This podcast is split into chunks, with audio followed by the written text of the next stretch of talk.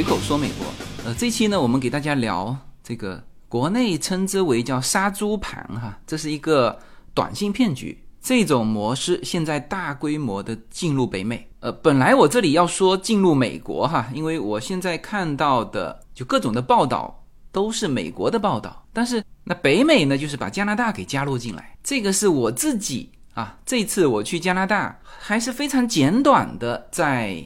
温哥华的听友的聚会上，就简短的一个用餐时间，大家就聊到了这个短信骗局。其实当时还不是短信骗局，是直接中文的这种电话的欺诈。呃，所以呢，这期给大家聊这种当这种短信或者是电话的欺诈进入北美啊，会出现什么样的一种状况？呃，这个事情啊，的确哈，我们接触到这种大量的。短信的这种就搭讪，因为这种搭讪后面全部是这种杀猪盘嘛，也的确是大概在就是一年左右吧，反正我接触是在一年左右。那么其实这段时间伴随着的不仅仅是短信的这种欺诈，就同时的还有直接打电话来。那直接打电话的这种呢，应该有两三年了，就是疫情之后这种就非常多啊。那你问我是不是疫情之前也有可能也有？总之呢，就是这几年，我从第一个开始接收到呃直接讲中文的这种真实语音对话哈，呃，对方就是个人的啊，那应该是这两三年吧。然后再早之前，我也忘记掉时间了，就是我们说在美国这边出现的啊，就是那种电子的提醒，说中文，你有一份重要的领事馆的文件即将超过什么时间。啊，总之非常重要，让你按一个键回拨回去，你只要按一啊，就人工服务什么什么，呃，然后他诈骗就开始了，就这种的应该更早，所以在美国这边大概就是就我自己的感受啊，大概就是这个样子，就是那个领事馆语音通知是最早，然后就是真实的人工啊，告诉你，比如说你是不是被盗刷卡了啊，甚至是上海的电话直接打到我美国电话，然后就是。现在的全部是不仅仅是短信，包括 Instagram、Facebook、WhatsApp，呃，就是你所有所有的叫做美国这边的交友平台，几乎都有这种搭讪的啊，有的这种就嗨一声，然后他就等着你嗨回去嘛，然后就开始了。你看哈，我现在每天都能收到这种，你看，比如这个。这都是美国的电话号码哈。嗨，朋友，我在通讯录有一个没有备注姓名的号码，我不确定我们是在什什么场合留下的联系方式，所以向你发个信息询问一下。这个都属于很粗糙的，就是一点零版本的啊，这种杀猪盘的前沿哈。那有一些就比较比较快进入状态了，呃，直接都是。老同学，你的微信是不是没有用了？给你发消息怎么也不回？这都是美国的电话号码哈。那这种就是因为我们微信还在用嘛。那其实蛮多的移民过来的华人呢，他确实微信不用了。然后呢，有可能又是有一些就在美国的老同学，那这个他就肯定会回嘛。你是谁呀？什么？那就开始了，杀猪盘又又开始了。啊，比如这个，你好，陈哥，让我联系你。听说你在加州，找你了解些事情。我的微信哒哒哒哒哒。像这种，就是如果不是现在这么密集的大规模的这种短信欺诈，我们知道他干嘛，我们就就根本不会回嘛。如果是早做这种事情啊，即使像我这种免疫程度这么高的，那我都有可能回一下，因为你回一下没有花什么成本嘛，是不是？你都会回一下。然后他就会告诉你，哦，不好意思，就是经过好几次确认，然后他会告诉你说，他他发错了，但是他的这个过程，就是跟你确认的过程，其实就是在互相交换你们的信息，就他的信息也给你，呃，然后呢，呃，其实后面跟进的是慢慢跟你交朋友，哎，你看还有更有甚者，你看哈这个。和班长聊天说到你，他说你也在加州，我想拿个联系方式联系一下，这么多年没见了，有机会可以叙叙旧啥的。我没理他。这个是上午上午十一点五十八分，你看他这个，我为什么说时间哈？他这个时间点都是掐的非常科学的。然后下午五点钟又发过来，他说我现在也在加州，什么时候有空可以聚聚。然后隔了两天的上午又发过来，早上好。有空回我个信息，工作忙也要注意身体。然后再隔一天，表现出来他带情绪了，生气了，叫什么情况？怎么一直没有回我信息？呃，然后之前我是都没回嘛，然后我看他这么入戏，就给他回了三个字“杀猪盘”，呃，然后他就不再不再骚扰我了。那其实这个我都没必要回哈。嗯，然后还有一个挺搞笑的，就是呃，我我现在可能已经删掉了啊，就是他直接叫我拿一份文件送到哪里，呃，那那个地方肯定是他群发的嘛，但是也是 L A 的一个地方，呃，那如果我是在职场的话，我肯定会回一下，因为同事很多嘛，但我现在是自己的公司嘛，就没有人会用那种上级对下级说话的态度来对我，啊，所以这个我一看又是。杀猪盘，然后呢，他非常快的入戏，紧跟着就是就是斥责我，就第二天叫我立刻去 HR 去办手续啊，就是要开除的意思。呃，我我回都没回，直接把那条给删掉了啊。就是近期这个杀猪盘已经密集到，我觉得他们不可能有效果的程度哈，就是已经被做烂了啊。按照我们就是很熟悉的国内的商业模式的谚语，就是。一片红海啊，就是杀猪盘的这些机构也一片红海哈。就他其实是骗第一个人的时候是特别有效啊，就是里面有一些信息，如果我是没有这么密集的短信的这种轰炸的话，有些信息我有可能是回的啊，那就有可。当然，他像我这种免疫程度哈，他说到第二句、第三句的时候，我可能就就反应过来了啊。但是第一句往往会回啊，所以这种模式呢，进入北美之后，现在的状态是什么？就现在的状态是非常密集，非常密集。然后现在的状态是，美国的警方也也引起重视了。就最早它全部是在华人圈嘛，呃，包括大使馆的语音通知，那这个肯定是针对华人的。你找一个呃白人或者是墨西哥裔的，他中文都不会听，是不是？那这你不可能骗到他嘛。那你正好是要有一份，而且大量的华人都有在中国领事馆办手续的这种呃过程。如果你正好是在办一个手续，而且呢，呃，有些人办的又不清楚啊，不不太知道这个进度，极有可能被骗。这个是早期的。那之后的就是你信用卡丢啦，或者是什么，就是直接真人的语音。然后现在就是密集的这种短信轰炸，就是这是一个过程，大概在这三四年当中啊，但是在这半年，我们开始已经呃叫做骗子们也杀成一片红海哈，这个已经到这个状态了。那当然，同时伴随着这种直接的叫做技术含量不高的，其实他们技术含量也很高啊，不能说不高哈，就是当你回他信息之后，你会发现他技术含量特高。啊，但你如果不回他，你就觉得哦，这就是一个很很粗糙的一种短信欺诈嘛，是吧？其实还有什么呢？还有另外一种短信欺诈，它是直接让你链接网站的。那这个叶子就遇到过，其实它也是随机发的啊，但是他发的是 Citibank 的银行，就是它的落款是 Citibank，然后给你发了一个说你信用卡被盗刷的通知。下面链接着一个看上去很像 Citibank 银行的这个网站网址，然后呢，然后叶子为什么会会去搭理他呢？就最后叶子没有被骗哈，但是他搭理他了，因为他太准确了。那这个我们不去分析说他这个准确是发什么一百万条，那叶子是属于这个几万分之一，还是说他真实的知道叶子他开户行就是 Citibank？这个我们不去分析啊。总之，叶子那几天正好他钱包丢了，然后他把他的信用卡全部注销掉，就在那几天给他发了一条短信，说你的信用卡被盗刷。这个没有人敢不回的哈，你至少会点进那个网站看嘛，是吧？好，点进去和 CD Bank 的官网是一模一样的。当然，你如果是用。用电脑点开，它会显示一个完整的，你可能会看出不一样。但是呢，大部分的情况下，大家都是用手机点开的嘛。手机点开的时候，它露出来的那个页面和 Citibank 的一模一样的同时，它连那个他说他都计算的非常清楚，就是横的那一栏显示网址的那一栏啊，前面跟 Citibank 一模一样，它后面改了，就是隐蔽性特别强。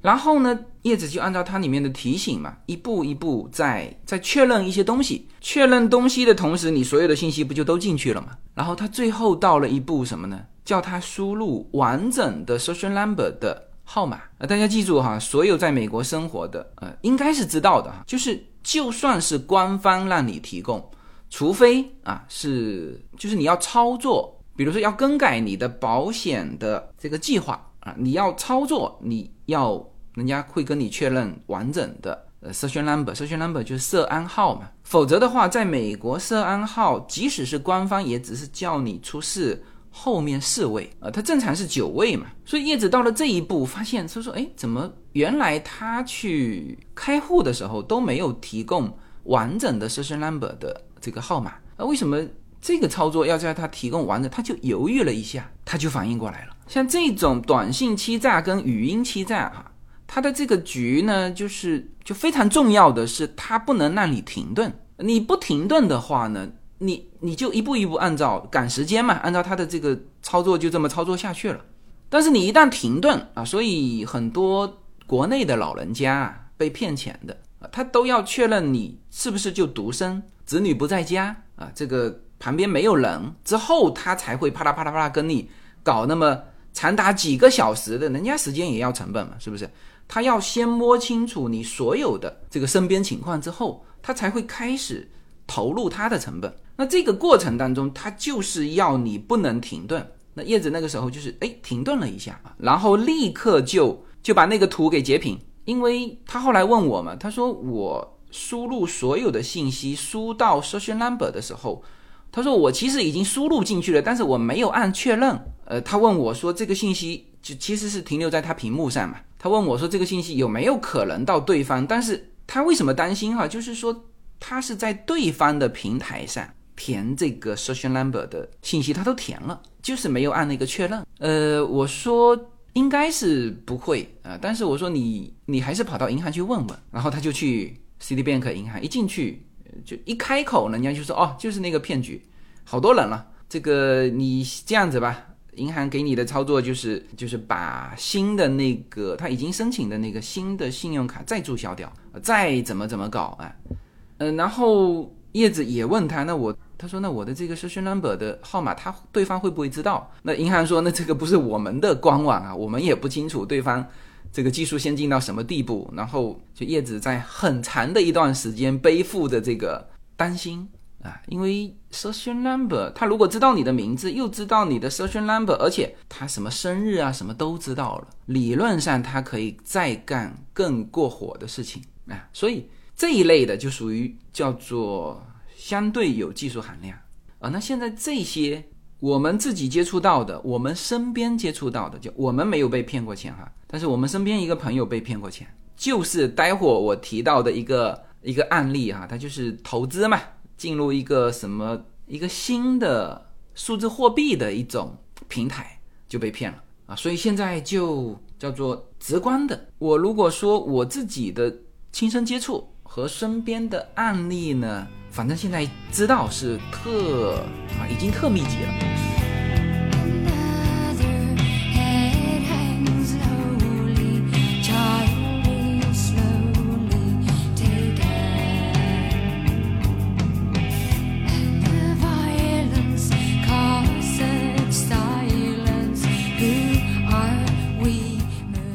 本来这些事情叫做家常便饭啊，这个呃，其实之前几乎每天都会收到中国领事馆的这个什么重要文件提醒哈，然后现在是每天两三条，就各种社交平台的打招呼嗨呀，这个什么老同学啊这种，呃，本来没有这个触动讲这一期的哈，因为感觉这个都是华人圈子的事情哈。好，那现在看到美国的主流媒体啊，《华尔街日报》也开始。啊，他其实是提醒哈，开始讲这种短信骗局，而且呢，就是杀猪盘啊，就是很多很多骗局哈。这个领事馆的那个骗局，他可能最后也是骗钱，我们搞不清楚他这个就这个具体过程是什么样的哈。但那种是那种啊，跟你说信用卡盗刷又是另外一种，然后杀猪盘其实是特指某一种模式的短信诈骗，而这种诈骗方式。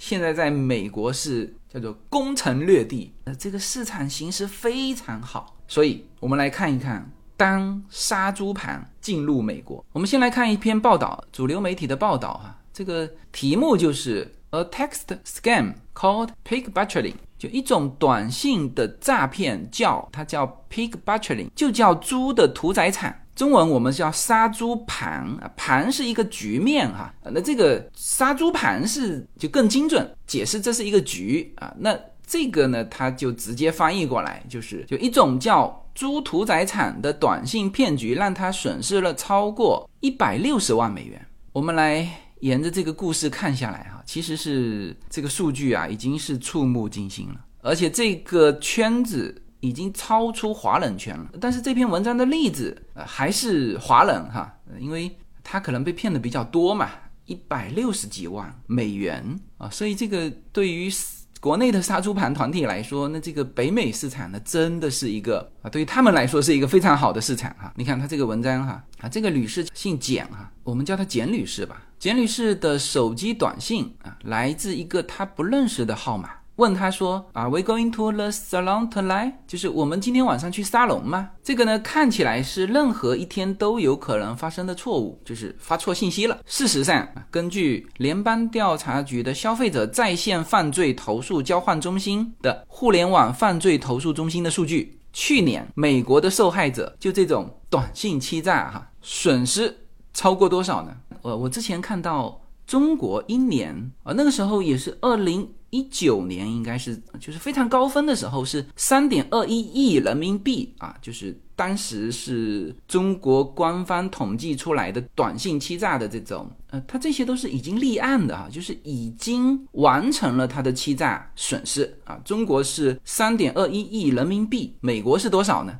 去年美国的受害者损失超过四点二亿亿美元，这还是报警的数据。那么执法部门称，在与给他发短信的人开始交谈三个月之后，这位严女士损失了超过一百六十万美元。这是今年通过短信跟社交媒体啊实施这种欺诈的受害者之一啊，这只是一个啊啊。那该县就是这个严女士报警的这个县地方检察官叫 Jeff Lawson，他表示啊，在啊这个县是加州的 San Clara 县啊。他说：“随着人们越来越习惯于虚拟开会和在手机上开展业务，有关这些骗局的投诉在过去两年内飙升。那这个跟我的直觉是一致的啊，就是特别是现在太多了，一片红海。”罗森先生说：“就这个检察官说，这个骗局会利用基本的体面，就是叫做帮助错误发送信息人的冲动。他这什么意思呢？就是。”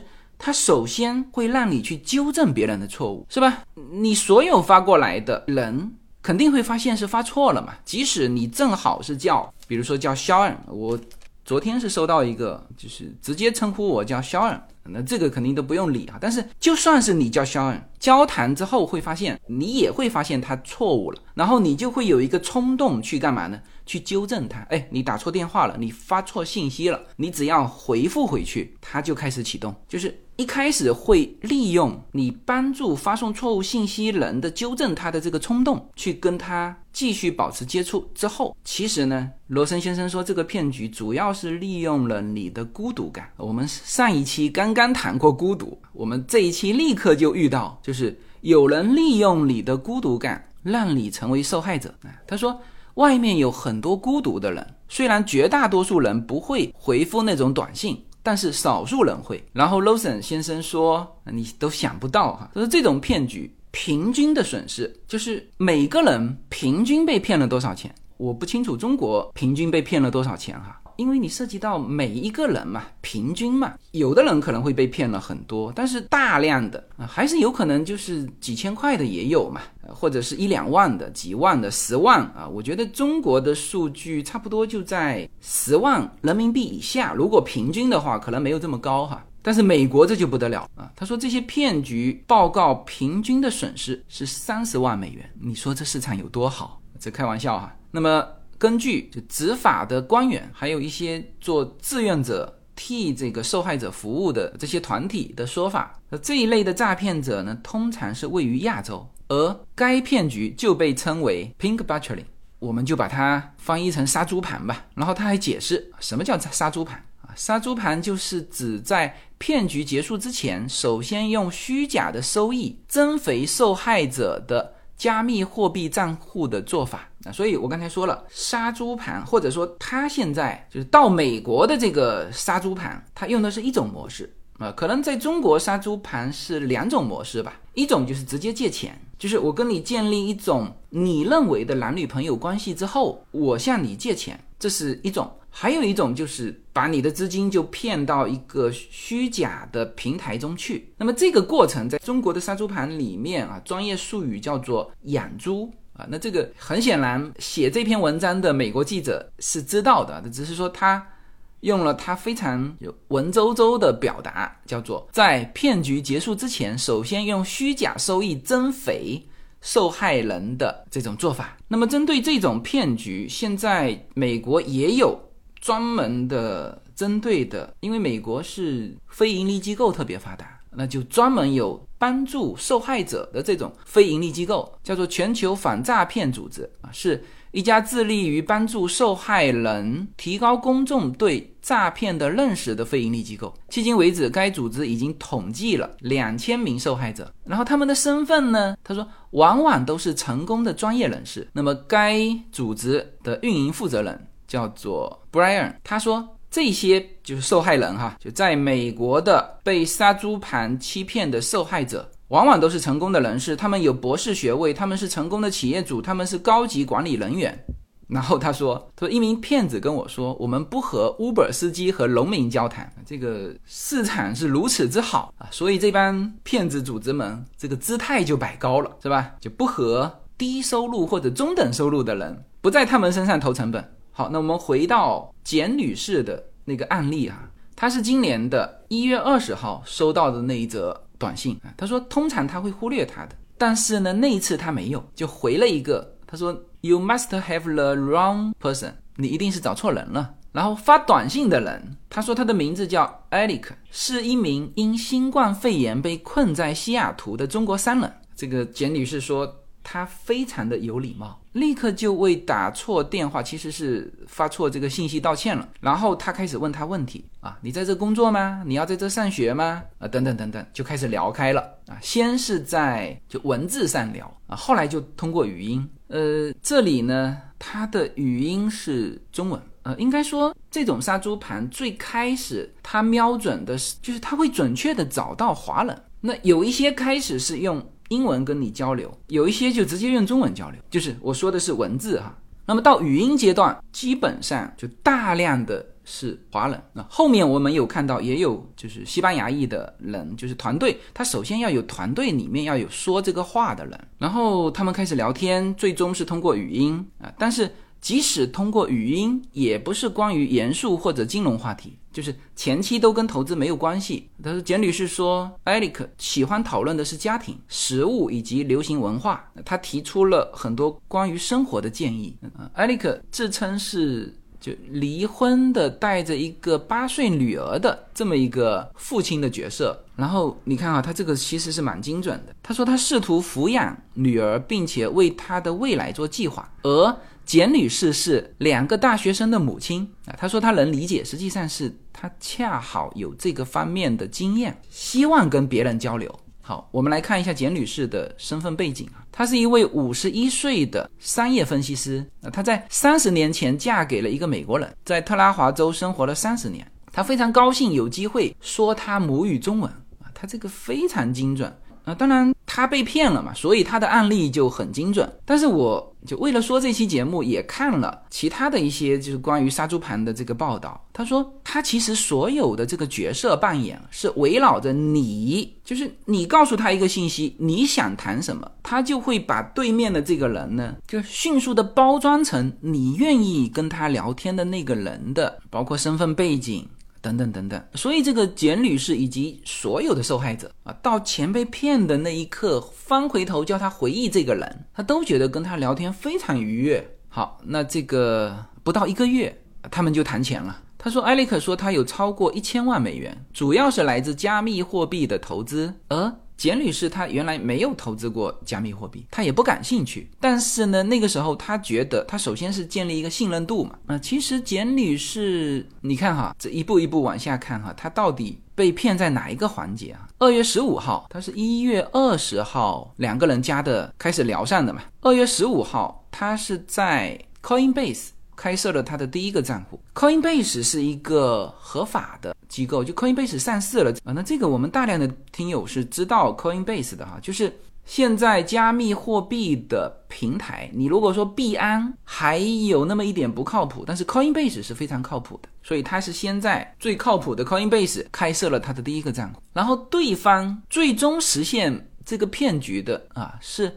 另外一个就是在这个之后的过程当中，他逐步引导，让他去购买了一个。你如果是买在 Coinbase 上买比特币啊，甚至你买其他的货币，应该都不会出现这种情况。他是转了个平台啊，先把美元变成比特币，然后再用比特币去买了另外一个平台上的新的加密货币，是这样被骗的。你看哈，迈阿密联邦调查局的监督特工。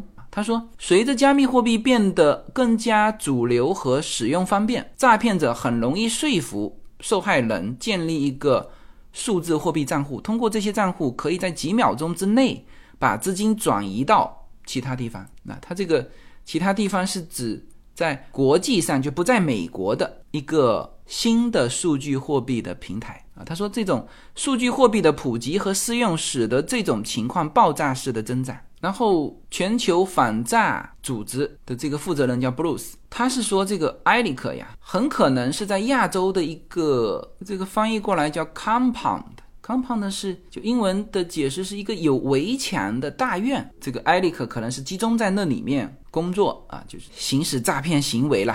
然后 Bruce 说，他说这些诈骗啊，往往是一种以企业运营的方式。就是不是一个人或者是一个小团体啊，它是它是大企业，就是前面你看上去只有一个人啊，其实后面是一个庞大的团队在支撑。布鲁斯说，他的团队已经采访了这些机构的员工，就他们说这些运营商们，你看用的是运营商这么一个非常正式的说法哈。他说，运营商们有时会聘请心理学家来编写剧本。供这些在一线工作的这些人阅读。我看到其他的资料啊，应该准确的说是，呃，他们不用阅读啊，就直接拿过来用。他们手边有几百个，比如他感觉你是两个孩子的母亲啊，那他要编出一个这个八岁女儿的父亲，或者说独生带女儿的父亲的这个角色，他就有一整套。剧本是非常完整的，甚至是非常真实的。在哪里工作啊？家住哪里呀？小孩上什么学校啊？你去查，根本查不出来，就是非常真实的啊！这不仅仅是说去抽一个真实的案例拿过来啊，因为真实的案例有的时候反而不是最好的，让别人感觉真实的呃这种家庭，他们还要请这个心理学家筛一遍，就是这种家庭拿出去是。是最容易和对方的这个角色 match 上的，就最容易让对方产生亲和力的。布鲁斯先生说，在许多地方，就是他说的这个大院啊，就是集中的呃这个地方。他说，其实像一线的工人啊，说这个艾利克啊，就是这个叫一线的工人，其实呢，他们在很多地方是在非常不人道的条件下工作的，有的时候还会受到身体的虐待。他说：“如果你不表演，就是你不去骗人，你就会以某种形式或方式受到虐待，而这个表演就意味着欺骗和欺骗他人。然后，这个非营利组织的负责人 Bruce，他本人就是二零二一年其中一起骗局的受害者。那他是在领英上哈，LinkedIn，突然间发现之前和他频繁联系的，而且是和他在同一家公司工作的这个人消失了，同时。”卷走了他十九万一千美元。那你看哈，你从这里面的字里行间，你就会知道，第一呢，这种杀猪盘已经渗透到美国的几乎全部的，就你喜欢用什么社交平台，它就都有。LinkedIn 是吧？LinkedIn 是基本上是职场的这些人是在用，是用来找工作的。领英嘛，在中国然后呢，他会用你比较能够最能接受的方式，呃，他肯定看到了布鲁斯先生原来，比如说他是在 Google 上班，然后他就把这个人就编成自己在 Google 上班，然后跟他联系，啊，获取他的信任。然后你这里会问说，哎，这些人不是很低端吗？这个还在亚洲的某个大院里面受不人道的条件下工作，应该是很低端的人，他怎么能够伪装成自己是？比如说谷歌的高管，这你不用担心啊，人家是有心理学家给他配的素材，他看似跟你说话，实际上都在那个素材库里面调用那些素材啊。所以本身这个全球反诈骗组织的布鲁斯先生也是一个受害者，他受害的金额是十九万一千。然后我们再回到这个简女士哈，二月份她一开始是大概把五千美元转入了一个叫 BQBEX 的 Top。的一个投资平台，你看看这个很明显就不是 Coinbase，然后现在这个平台已经不在线了，已经没了。然后之前的截图，这个平台呢是把自己描述成为叫世界领先的数字资产交易平台。那么最早的时候，通过三分钟的交易，这个简女士相信自己已经赚了一千美元。她肯定投的不是比特币哈，因为比特币的涨跌你可以从其他地方看到啊，或者其他的数字货币。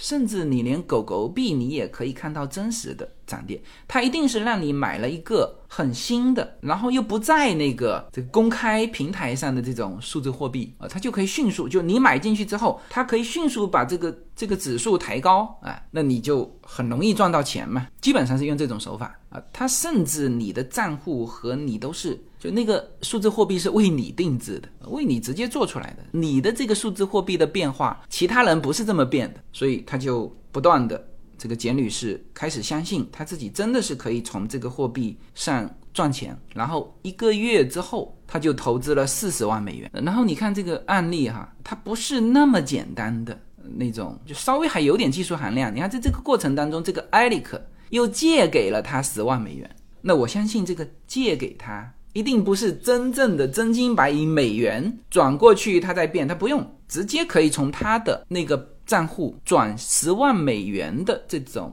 就是还是在这个平台上的美元价值啊，这些都是虚的哈，虚拟数字啊。然后呢，这个时候他的账户余额就超过了五十万美元，很快他就获得了百分之二十的回报，也就是赚了十万美元。他说：“这种交流似乎好的令人难以置信。”然后到了四月三十号，他就把所有的退休金基金投资到了这个 BQEX 的这个平台，同时呢，还向家人借钱，还把之前存的孩子大学的学费以及丈夫的退休金都拿出来，因为他觉得有亏欠嘛，就是哎呀，我赚的钱还里面还有艾瑞克的这个借给我的钱呢，是不是啊？所以他就。呃，不断的想多投入一些，赚一些，就把 Eric 的钱先还掉，然后就不断投入啊。就是你投钱的时候都没问题，但是呢，他要生活嘛。比如说他投进去，当然是本来就是想赚快钱。我赚了十万，我就想把它拿出来一部分。到他拿钱的时候，这里面就有问题了。每一次他想从账户取钱，都有各种各样的压力和阻挠。比如说，你要额外付一笔费用，比如说你要取出十万是吧？你要在其他地方你要再交多少钱，你才能够取出这十万？实际上，当你交出这个钱的时候，他那个钱是肯定是不会让你取出来的，就各种操作，到最后他的总损失是一百六十六万美元。嗯，就直到最后，他始终没有取出过任何钱，不断的往里面投钱，达到一百六十六万的时候，他说他觉得。出了什么事情？所以第二天他就向警方报了案，然后他把艾瑞克的名字和电话号码告诉了华盛顿州的一名私家侦探，然后调查的结果当然是告诉他艾瑞克不存在。然后简女士向执法部门报告了他的案件，然后这些工作人员就告诉他你被骗了，还给他列举其他的诈骗受害者的各种信息以及别人的手段，然后这个简女士。说那一刻，他被内疚和自责的感觉所淹没。他说：“自从发生这件事情之后，我就没有真正笑过。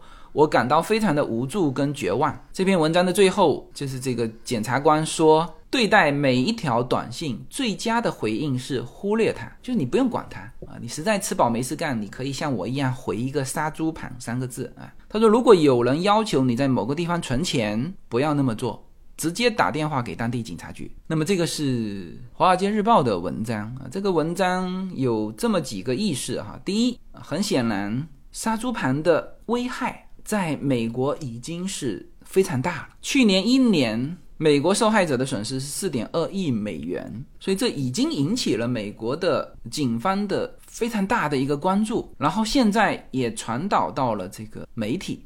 呃，这种主流媒体是和华人的那个媒体是不同的哈，就是你看这种杀猪盘，可能两三年前就是华人的圈子啊，包括媒体，比如说我们华人常常听的南加州这边的一三零零啊，其实应该是两年前还是一年前，就是都是有不断的提醒了，就是华人的这个圈子是，其实你如果去注意的话，它很早就有大量的文章或者是这种 radio 的。频道就已经在说了，但是之前一直是在华人圈子，现在呢就开始扩大。然后虽然我们现在看到的是非常密集的，我们说啊这些机构互相竞争变成红海啊，这个基本上不会有人被骗了，但是呢还是会有人被骗啊。他现在的这个方式已经渗透到。其他的主意，那反正每一个主意里面都有头脑灵光的和头脑不灵光的嘛，是吧？他可以在美国从一线市场做到十八线市场啊，因为他现在已经是用英文跟别人交流。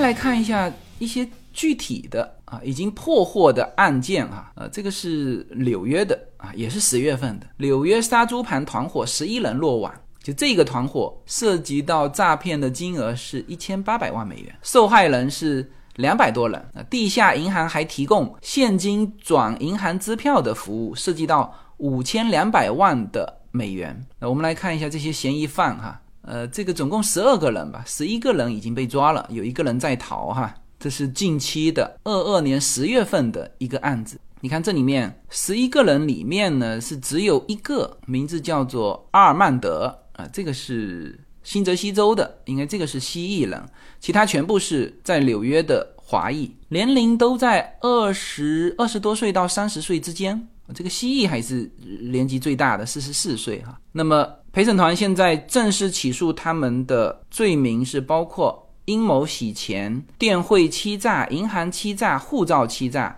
严重身份盗窃，还有叫密谋经营无证汇款业务。那么，银行欺诈罪的最高刑期是三十年，电信欺诈是二十年，洗钱最高是十年刑期哈。经营无证汇款业务最高刑期是五年。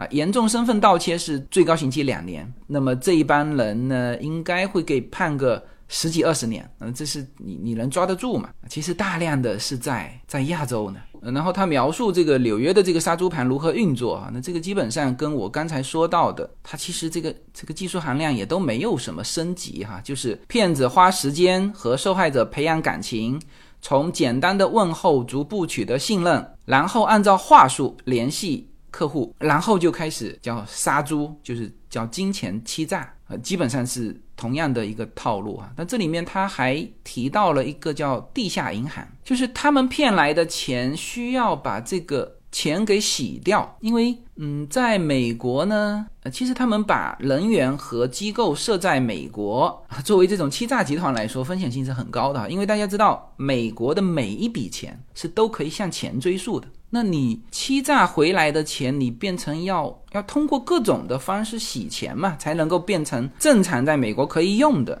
呃，你的就是交过税的钱。所以他们还经营了一个非法的地下钱庄啊，还给客户提供这种地下钱庄的服务，而这个涉案金额是五千两百万美元。那当然，作为这个犯罪计划的一部分，他必须去伪造各种自己的身份证明嘛，因为呃，我们看到他。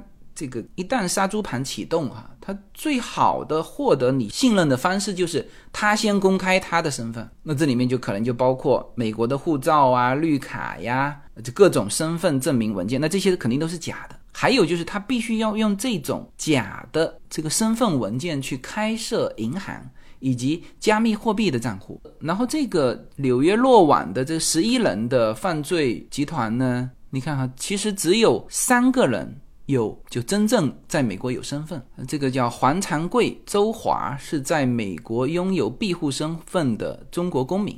他们被指控以假名开设银行账户。啊并使用伪造的中国护照转移受害人的大量现金。有一个叫陈彦斌的，是中国公民，在美国的绿卡尚未完成，而其他的人都在美国是没有合法身份的。这是纽约抓到的一个杀猪盘的团伙哈。然后这个德国啊，德国之声也报道了，叫北美杀猪盘话术跟防骗指南哈。这个前面这个过程都一样哈。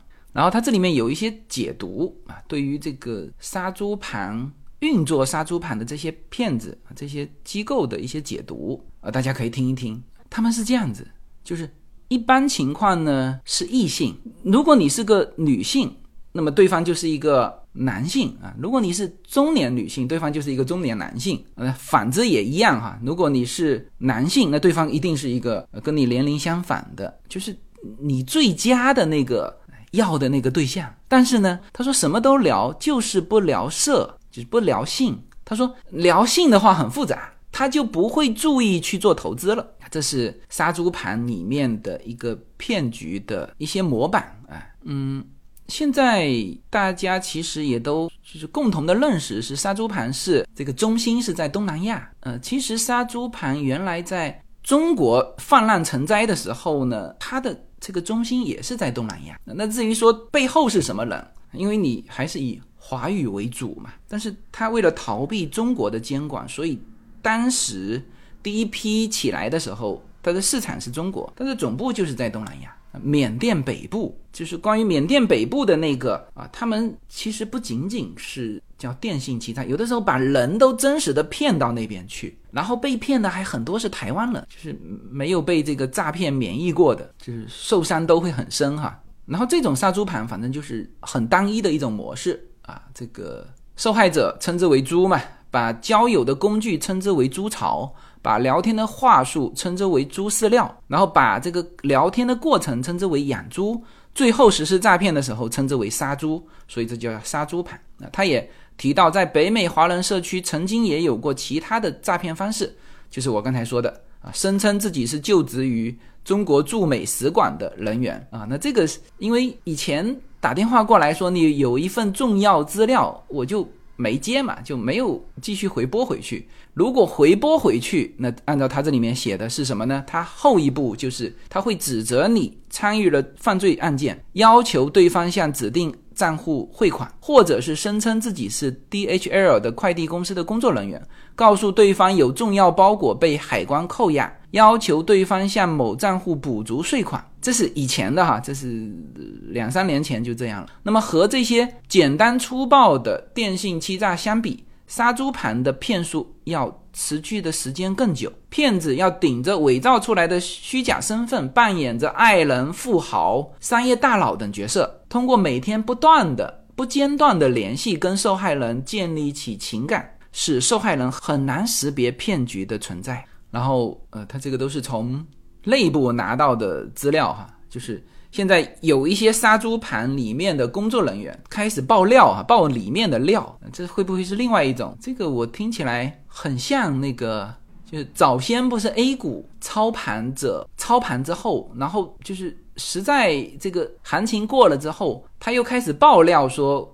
我我是怎么操盘的？然后又收割一波韭菜。然后你看哈，这个杀猪盘爆料是这样说的：他说，在第一次聊天中必须拿到猪的八个信息，分别是姓名、年龄、工作、居住城市、家庭背景、兴趣爱好、作息时间和投资经历。啊，他这里文章的记者为了写这篇文章，还就叫卧底嘛，就是主动跟那个那个杀猪盘联系。但是他主动联系的时候，对方是不回复的。呃，这些人他们的时间和成本也都很宝贵哈。他说，因为这些骗子需要在很短的时间内筛选出值得深聊的顾客，深挖这些顾客身上的价值。有的时候聊几百个、几千个人之中，只有一个人最后才会有价值啊，才会上钩啊。所以不会在明显不合适的对象上花时间。也就是说，你如果要卧底，就是你你可能也得编造一个自己的身份啊，这种各种信息啊，你才能够去玩你想玩的那个游戏哈，叫做《无间道》嘛，哎，然后他又爆料啊，杀猪盘的这个运作方式和话术，他就说到我刚才提到的这个资源库，他说仅仅在一个名为“精疗话术素材馆”的网站上。哦，这还不是爆料哦，这个现在已经有人把它上传到网络上了。呃，当然这个素材馆不见得是从杀猪盘内部拿出来的，他这个就是教你怎么跟人聊天的啊。他说，在这个精聊话术素材馆的网站上就有几百个总结好的话术文档啊，甚至还有九型人格分析。等知识类的文档，那这些全部是会被这些骗子拿来使用哈。我昨天看到这一则的时候，就九型人格的时候，我还特别发给一个我身边的一个朋友，他就专门研究九型人格啊。我当然是调侃他了，我说这个你的水平可能还不如这些骗子啊。呃，那这些骗子那绝对是专家了，是吧？他说这些资料可以帮助骗子在和受害人聊天的时候开拓新的话题，同时营造一个博学多才的形象。然后这个素材库专门还有海外案例的文档，就是专门针对海外这些华人做的这个数据啊。他说发现里面的素材库啊，可以把骗子包装成在海外的女性或者男性，上面甚至有什么呢？有真实的在海外生活人的社交账户的信息。让骗子在包装的时候进行参考啊，也有一些教材指导如何隔着屏幕让两人感情升温，学会在适当的时候进行道歉啊，趁客户疏忽大意的时候攻下等等啊，这些干货其实是不是可以用来真正的能够帮到，比如说谈恋爱的双方啊，是吧？他这么专业，你看，他说在几个相关的电报群里面。会发这个从 Instagram、小红书和朋友圈到来的一些图片，让骗子可以包装自己的朋友圈。他说，不少受害者在网络上贴出的聊天记录都有自己身着西服、品尝红酒或者享用大餐等照片，这些也是骗局的一部分。然后，这个诈骗团团体其实他们的规模已经。不能算是团体，团体太小了。呃，诈骗集团啊，他说在这个集团里面呢，有专门负责物料和话术，但是这只是小部分，更多的呢，他还分叫做技术组和洗钱组啊，就是每一个人哈，他可能都放着一排的屏幕。和几十部手机同时在聊，所以有些就是大概在今年年初，我才第一次从我们群里面知道有杀猪盘这种说法。然后他们当时讨论的是，他说就是我们的这个听友，他是想这个就他的朋友被骗了钱，他是想呢就是无间道怎么去获得对方的信息。当然他也不指望说能够挽回他朋友的损失，只是想看一看啊，就是。很多人有这个想法，然后他当时说了一句：“他说，他说这帮人不会是就是背后不是真人吧？会不会背后就是就 AI 在跟他聊？因为他觉得这个工作量好大嘛。如果照顾他一个人，基本上每天都要在线，那你如果你要管啥网的话，你同时要跟十几二十个人在在聊嘛，那这个工作量其实是蛮大的。所以他怀疑会不会背后根本就不是真人，是 AI 在聊。”但事实上，从破获的这些案件来看，都是真人在聊。然后呢，这些人其实过的是很不好的日子，就是他们是被胁迫的。呃，然后这些你要提供技术组嘛，技术支撑，还有很重要的一个叫洗钱啊。你看德国的报道，他就嗯他就说了，他说杀猪盘这种骗局在中国之前就已经发生过多起，二零一九年曾被广泛报道，还成为二零一九年中国媒体十大新词语。就是这个杀猪盘哈，但是在北美还是一种比较新的骗局啊！一位不会讲中文的华裔就是用英文，差点上钩。他说一开始收到这样的短信，以为对方真的是朋友啊。他说对方是用英文发来的 WhatsApp 的信息，说手机坏了，通讯录的备注都不见了，问问他是谁。然后他回忆说他们的英文不算地道，但是也不算很差，所以我认为他确实像他所说的是刚来美国。生活不久的华人，然后对方又是营造着一个带着女儿的单身爸爸的角色，还常常跟这个女的叫叫 Manda，还常常跟她探讨如何照顾女儿的话题，同时也会让 Manda 为他的女儿出谋划策啊。所以当对方提出投资的时候，Manda 就不再怀疑，但是呢，这里有一个细节，就是他其实对方也是伪装成在洛杉矶某一个社区，就是说住在哪里，但是呢，这个社区正好是 Manda 常去的，所以呢，他发现了对方话术中的漏洞，然后对方为了弥补这个漏洞，反而露出更多的马脚，所以呃，这个 Manda 才没有被骗。然后更多的消息人士是就是深挖这个。杀猪盘背后，他说这一类的骗子很多都是在柬埔寨等地的中国人，他们并不会英文，而是把中国的这个语言用翻译软件翻译成英文，然后呢，你回他英文，他再把英文翻译成中文，就是这么跟你聊天的。所以现在看他们的范围已经叫突破华语圈了哈，就是已经熟练的掌握翻译软件。嗯，那么这个就是现在呃，如果在美国生活的。人，你说没有收到这一类的短信，呃，那这是不可能的啊，已经密集到叫家常便饭的地步。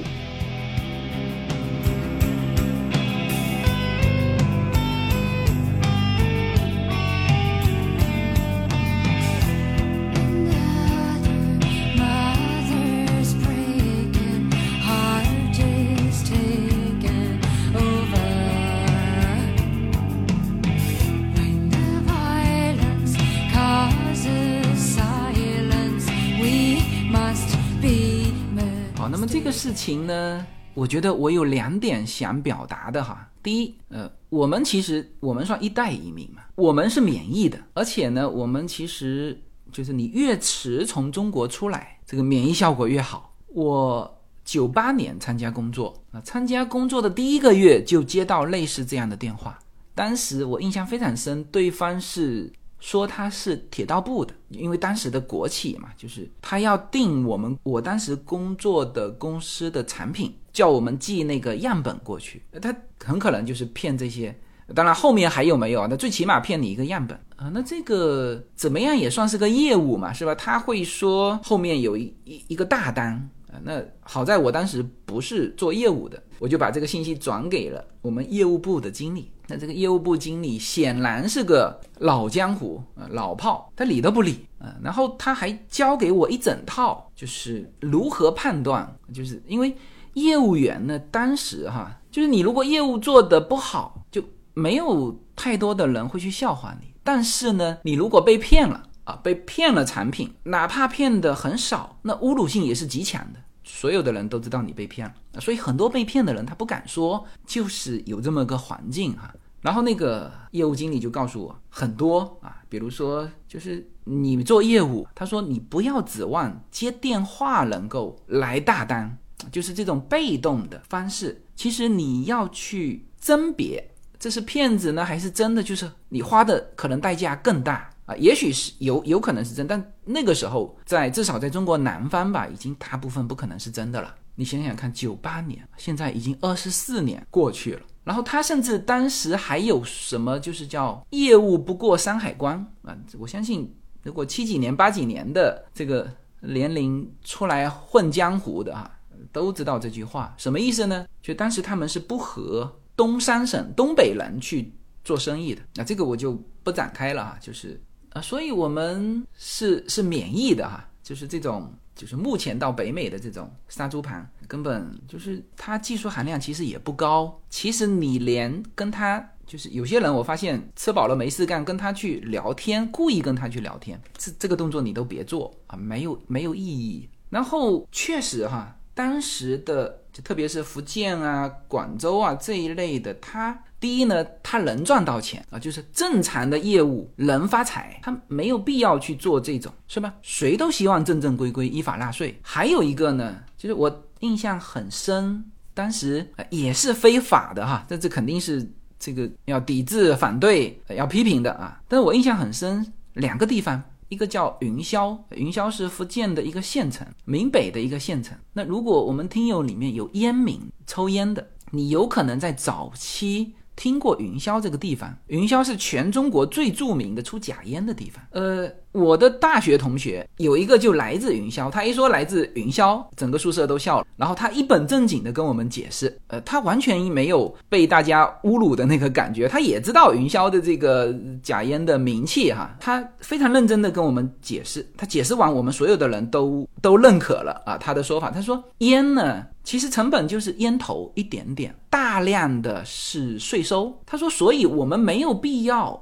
用这个不好的烟叶去替代好的烟叶，做成什么中华呀这种，我们根本没有必要这样做。他说，云霄为什么是成为最好的这个假烟的这个生产地呢？就是就是本身云霄出特别好的烟叶，然后他就用这些烟叶做啊，所以有些人还只抽云霄的那个那个烟，面上摆着一盒软中华。抽屉啪一打开，里面全是云霄的中华啊，也是中华。呃，那这个呢，就是让我们，当然也是批评的哈，也是不不应该的哈。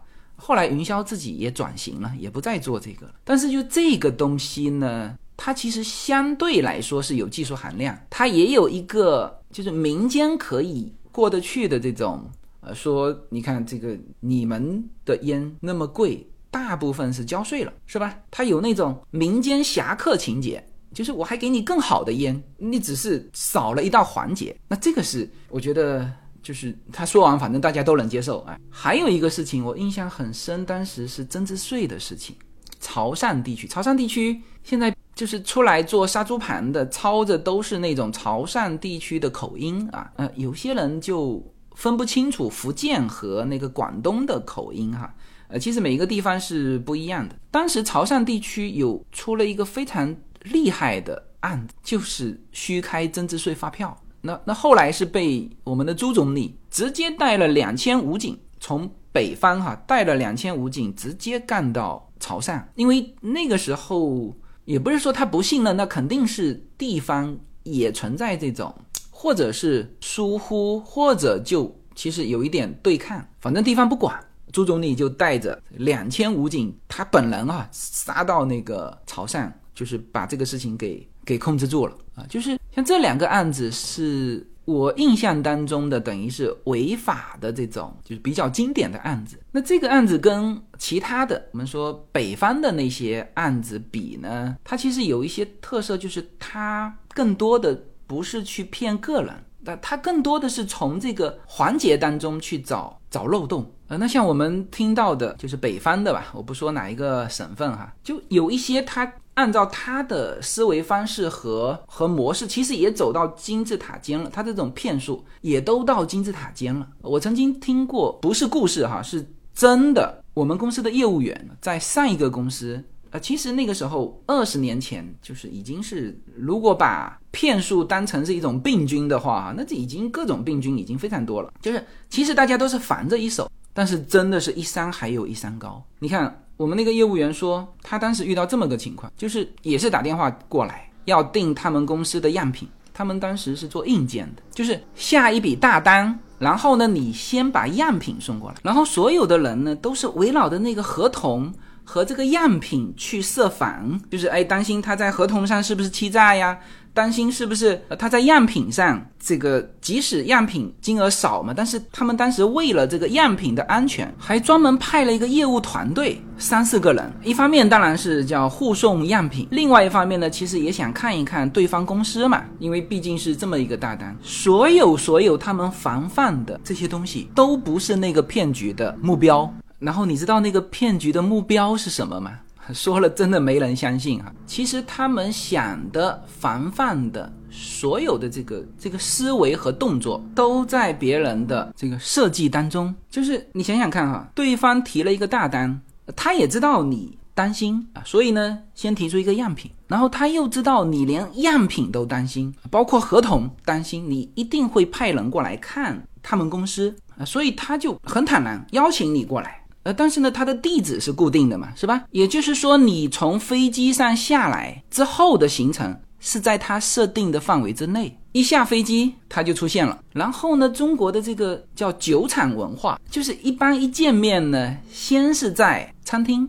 嗯，这个时候你们公司来的人越多越好啊，他就一个先吃饭，然后去他的公司参观。那么这个时候，就是你所防范的那一切。啊，比如说合同还没签嘛，样品也在自己手里嘛，下午就要去人家公司看了嘛，是吧？对方人又出现在你面前，就是你所有的防范的点，其实都不在他的目标内啊，他就在你的机场旁边，中午找一个小餐厅先吃饭，然后这个饭局他是甲方，是吧？你是要卖东西的，你是乙方，你说这顿饭谁请呢？那肯定是作为你的。销售费用是吧？你要来请这顿饭嘛？所以现在大家知道对方的目标是什么了吗？就是他长长的搞这么大一圈，就是为了只骗你这顿饭。你你想不到吧？啊，这顿饭啊，当他和这个老板娘说拿两瓶茅台的时候，讲这个故事的这个我们公司的业务员的，就是他的业务经理，也是更老的老江湖。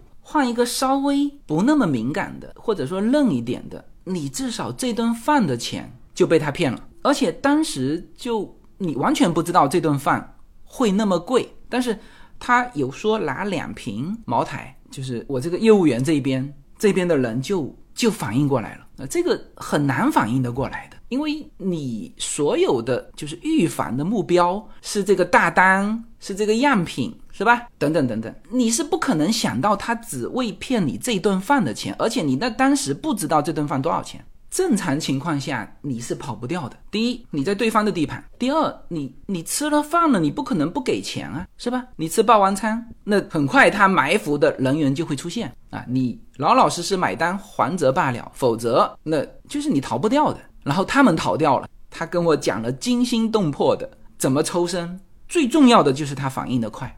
他根本就没有看到账单，只是听到那两瓶酒，他觉得就那一餐饭和他的这个这个合同不匹配，就多了那么一点。然后他们当时好像去了三个人，这三个人如果同时走肯定不行。他们在对方在场的情况之下提醒，互相提醒怎么抽身。有一个要先走，比如说到对面去买烟；有一个要去，就是一先一后啊。比如说去洗手间没回，就是给对方造成的假象，也是这这些人都在嘛，只是暂时离开我的视线。当然，最后这个人跑，那就是拼速度了，就是等他稍微的稍微一不注意，就站起来打电话的方式飞奔出去啊！就是他给我讲述了这个惊心动魄的这个过程啊，所以我说我们这一代人啊，就是这种骗局，就是我们防疫了嘛，因为。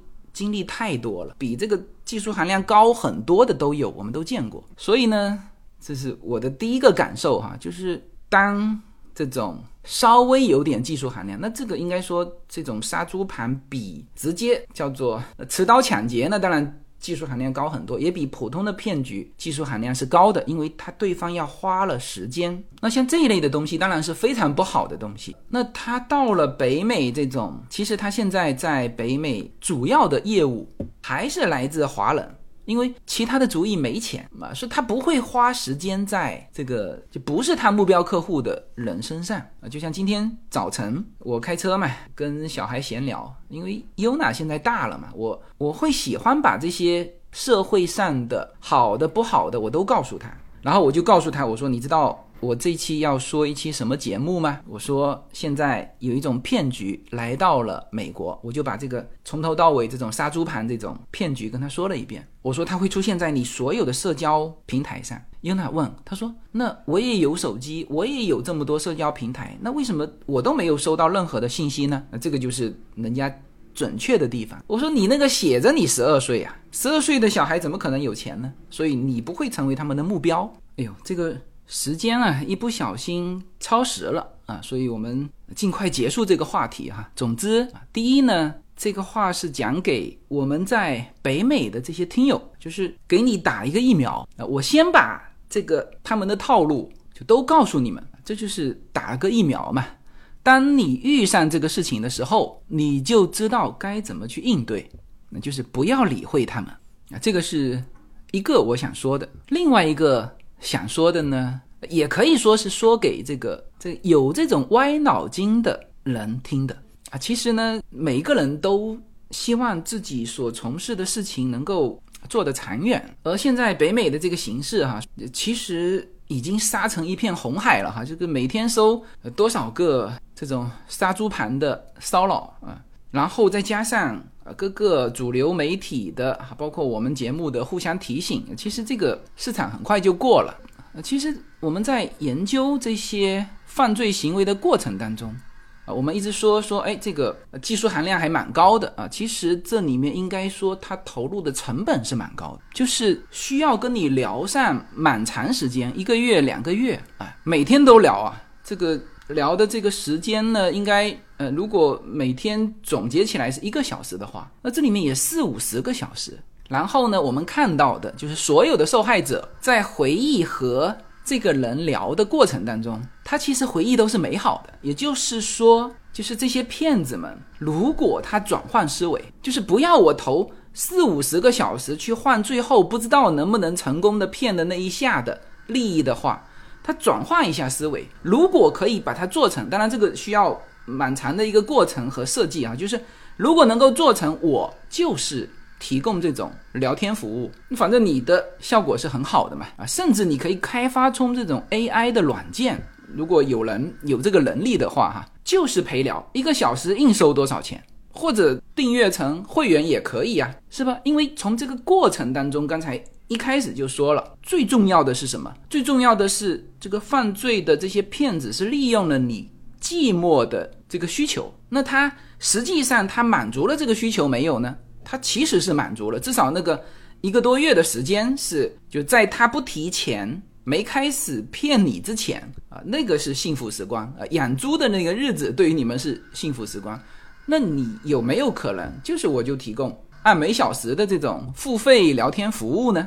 啊，这个开玩笑哈，这个不见得是以这种形式，但是我是觉得这是合法的收入，是吧？就是什么叫骗，什么叫合法？骗就是说。我提供一个虚假的东西啊，但是如果你说我就是提供付费的聊天服务，那你收多贵，这都不叫骗。现在的几乎整个北美的客服服务啊，都被印度人拿走了。印度人不在北美啊，印度人就在印度提供全球的客服服务，是吧？你如果能够有这个低成本的这个这个优势，或者你连这个低成本都不需要，你开发一个 AI 啊，就提供聊天服务。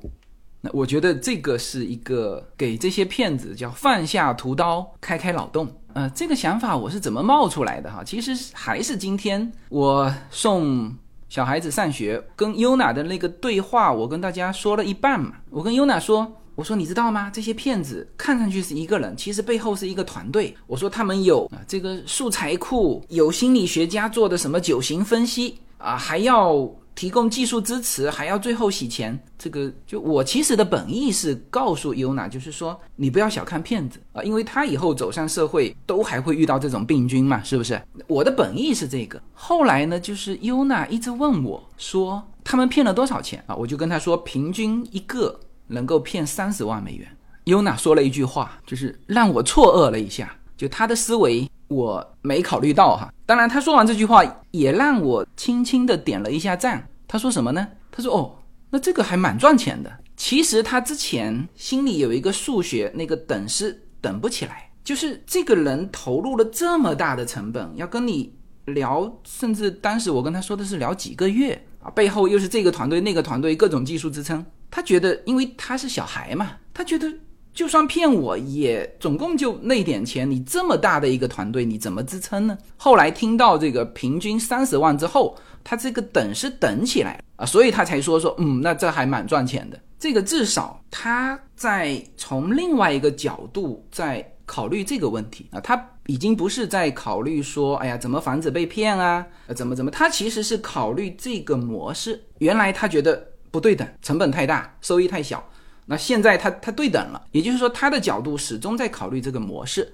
那我刚才说的，就是第二个感受，就是说给就这些犯罪分子们听的，也就是其实你的这个成本和你的优势，在现在这种已经骗不动的情况之下，其实你也是有付出的嘛，是吧？你如果能够提供真正帮别人解决，就是解决一个需求，面上的跟实际成交的是一个东西，呃，这也是一个市场。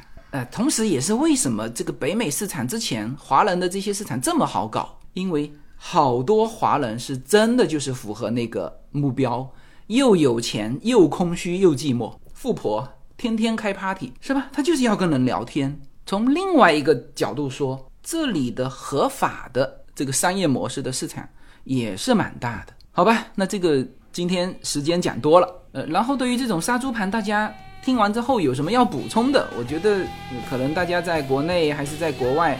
都有各种自己的亲身经历哈，如果有什么要补充的，也欢迎在评论当中补充出来。同时呢，也提醒我们其他的听友。OK，好，那这期节目就到这里，谢谢大家。